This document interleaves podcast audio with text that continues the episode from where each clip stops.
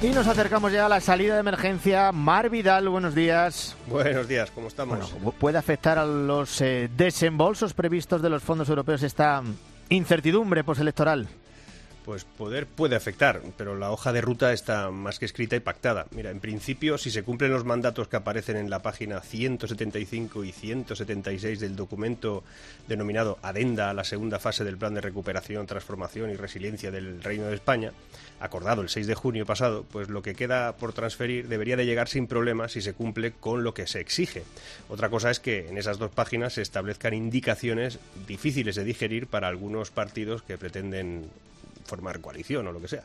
Pero el problema no es el plan, ni la adenda, ni si un hipotético gobierno logra una prórroga en el cumplimiento de las reglas fiscales, o ni tan siquiera si nos estamos gastando los fondos europeos en gasto corriente y no en cambiar la estructura económica de este país.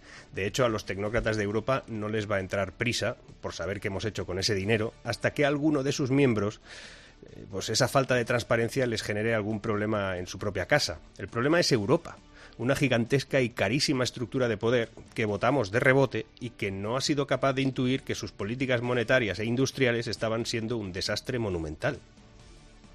¿Y a qué te refieres? Pues a ver, por un lado se les fue la mano comprando deuda, eso ya lo sabemos, lo que estimuló una inflación desbocada. Y por otro lado la subida de tipos a toda prisa que nos está llevando o nos llevará a una casi recesión y que en materia de más industrial somos irrelevantes. Por ejemplo, la fabricación y diseño de semiconductores. Mira, Europa debería replantearse qué quiere realmente y cómo lo piensa hacer y no darle vueltas a todo. En 2008, el PIB de los Estados Unidos y el de la eurozona eran similares. El de Estados Unidos era de 10 billones, de los nuestros, y el de la zona euro eran 9,4 billones. Hoy nosotros rozamos los 14 y Estados Unidos supera los 24. Esos son datos que no se explican y además lo explican todo. Europa acumula tanto gasto público que el sector productivo europeo compite siempre en desigualdad de condiciones con el resto del mundo.